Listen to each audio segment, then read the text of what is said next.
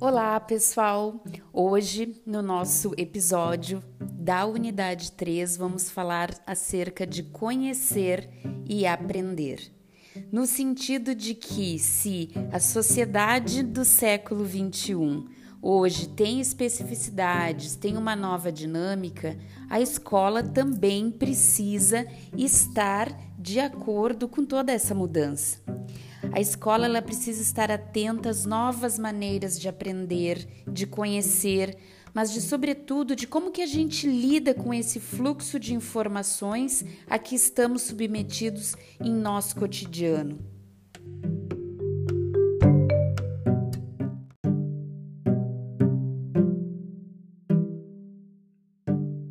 Com o fenômeno da globalização, começou-se a falar sobre qualidade total ao repensar o modelo de indústria, a busca por um outro perfil de trabalhador também começou a ser processado. E nesse contexto, a educação foi vista como solução estratégica para essa transição. Na Conferência Mundial sobre Educação para Todos na Tailândia, que foi denominada Educação para Todos, verificou-se que o quadro educacional ele era bastante avassalador, pois os dados de analfabetismo e de escolaridade média evidenciaram que a educação não estava atingindo os seus objetivos. Em 2020, por exemplo, o analfabetismo ele chegou a 15% da população mundial. Então, viu-se que o analfabetismo era um grande desafio para o século 21.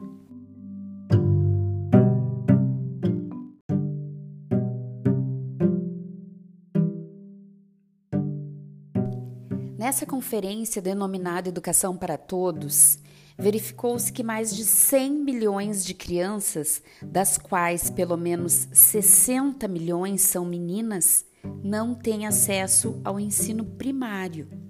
Mais de 960 milhões de adultos, dois terços dos quais mulheres, são analfabetos sendo também o analfabetismo funcional um problema significativo em todos os países industrializados ou em desenvolvimento.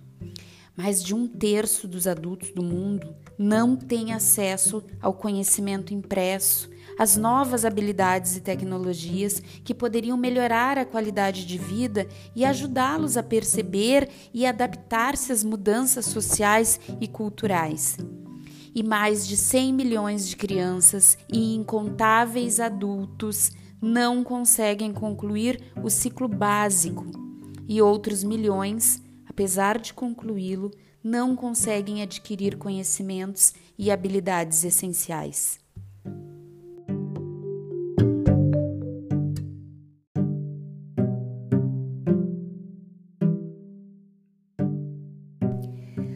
Temos mudanças políticas e econômicas na sociedade, precisamos também refletir sobre mudanças na educação, em novos paradigmas em educação, pois necessitamos refletir que tipo de competências precisamos desenvolver nos nossos alunos. O conhecimento ele é importante e o saber ele é constituído pela sociedade como parte de um processo de construção Porém, não podemos fazer da nossa prática pedagógica uma apresentação sucessiva de conhecimentos prontos, acabados, pois cada indivíduo ele possui sua própria personalidade e suas características. A aprendizagem ela engloba ações, comportamentos, habilidades e competências, e embora estando em plena era do conhecimento, às vezes a escola negligencia tanto conhecimento quanto aprendizagem ao reproduzir modelos sem revisá-los e sem repensá-los.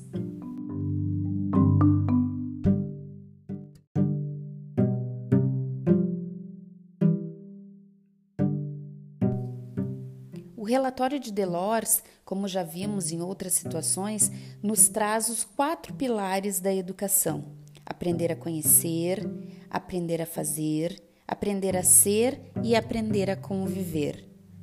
Isso porque o conhecimento está sempre em constante desconstrução. Então a aprendizagem ela precisa ser uma busca, Morin nos traz que há três princípios de incerteza no conhecimento: o cerebral, o físico e o epistemológico. A questão crucial que ele nos aponta é a de que um princípio organizador do conhecimento e o que é vital hoje em dia não é apenas aprender, não é apenas reaprender, não é apenas desaprender, mas reorganizar nosso sistema mental para reaprender a aprender.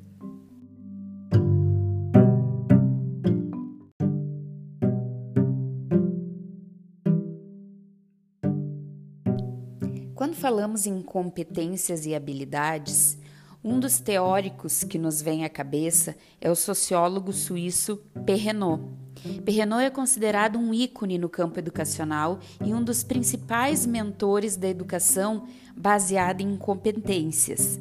Para ele, competência em educação é a faculdade de mobilizar um conjunto de recursos cognitivos, como saberes, habilidades e informações, para solucionar com pertinência uma série de situações. E a escola não é capaz de ensinar tudo. Aprendemos em diversas situações, inclusive fora dos muros da escola.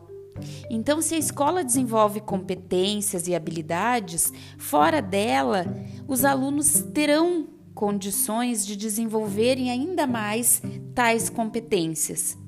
Cabe então à escola definir quais são as prioridades e trabalhar em cima delas.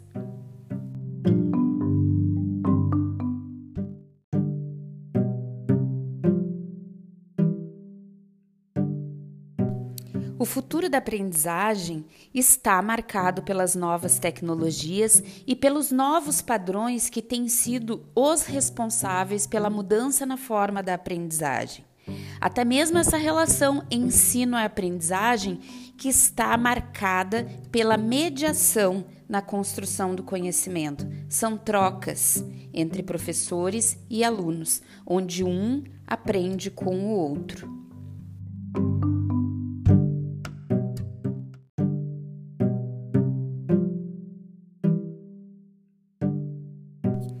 Nesse sentido, a criatividade ela torna-se a chave para a obtenção de mudanças efetivas na vida das pessoas. A aprendizagem no século XXI ela tem o desafio de explorar essa criatividade.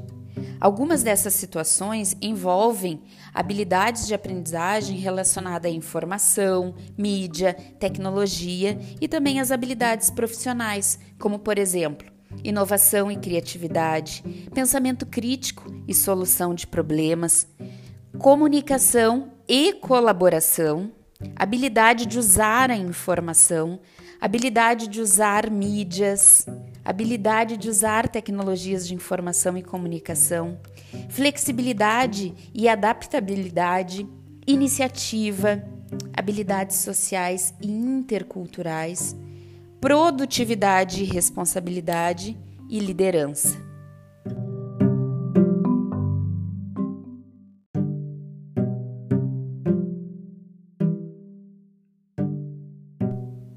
Mas agora, para refletirmos, o que tem feito o processo de criatividade minar? Porque, à medida que crescemos, a tendência é detectar uma diminuição do processo criativo. De que maneira a escola pode ser um agente potencializador ou restritivo do processo criativo?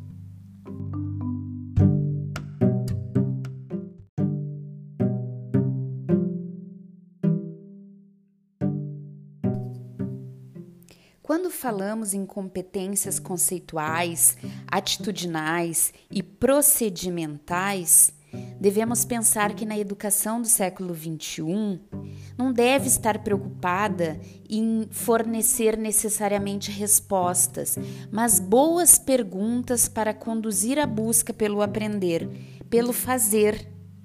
No entanto, para que se aprenda de fato, é preciso que o conteúdo tenha relevância e se identifique a aplicação daquilo que está sendo aprendido, ou seja, que a gente parta da realidade do aluno e isso faça sentido para ele. Assim, saímos da dimensão conceitual para procedimental. Que procedimentos são necessários para aprender ou aprimorar algo? No cotidiano escolar, temos vários procedimentos que são aprendidos e que muitas vezes passam desapercebidos e sem serem notados, e até mesmo sistematizados tanto pelo professor como entre os alunos de uma turma. Por exemplo, ao propor uma atividade em grupo, às vezes um aluno não domina determinada ferramenta de informática Outro sabe muito bem sobre a existência de um aplicativo para celular, outro sabe uma forma de organizar informações, enfim, tratam-se de procedimentos que são aprendidos durante uma situação de aprendizagem, e um olhar atento do docente é capaz de identificar outras nuances que podem compor a pauta de avaliação. Nesse mesmo sentido, trabalhar em equipe, ter um ambiente colaborativo, saber aceitar opiniões, saber lidar com críticas, identificar limites e possibilidades são também conteúdos atitudinais com as quais lidamos todos os dias na escola e que nem sempre são considerados em um olhar avaliativo e investigativo do ponto de vista pedagógico.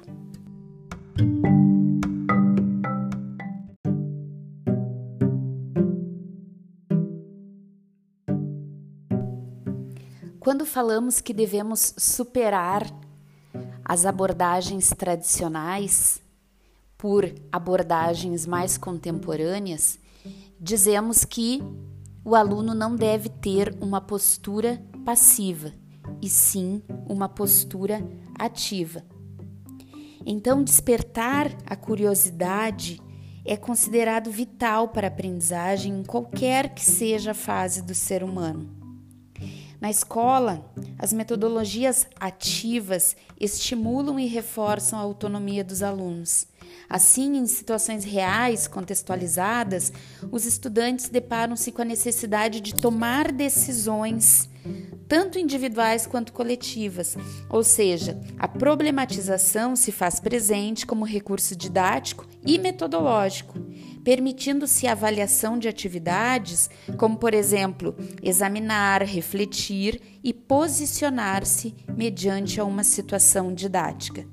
Um professor que adota metodologia ativa de aprendizagem precisa ter um olhar diferenciado para as propostas em grupo, pois são ideais para que ele exerça seu papel de mediador e desenvolva potencialidades nos estudantes, favorecendo o aprendizado de forma ativa e motivadora.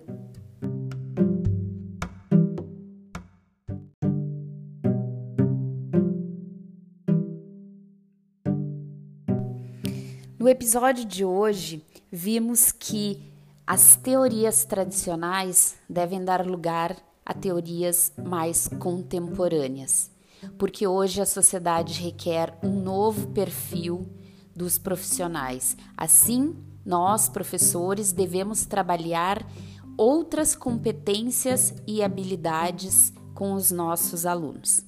No próximo episódio, vamos falar sobre as relações entre a escola e a sociedade dando ênfase ao processo de sondagem do conhecimento já adquirido e ao letramento existente em cada aluno.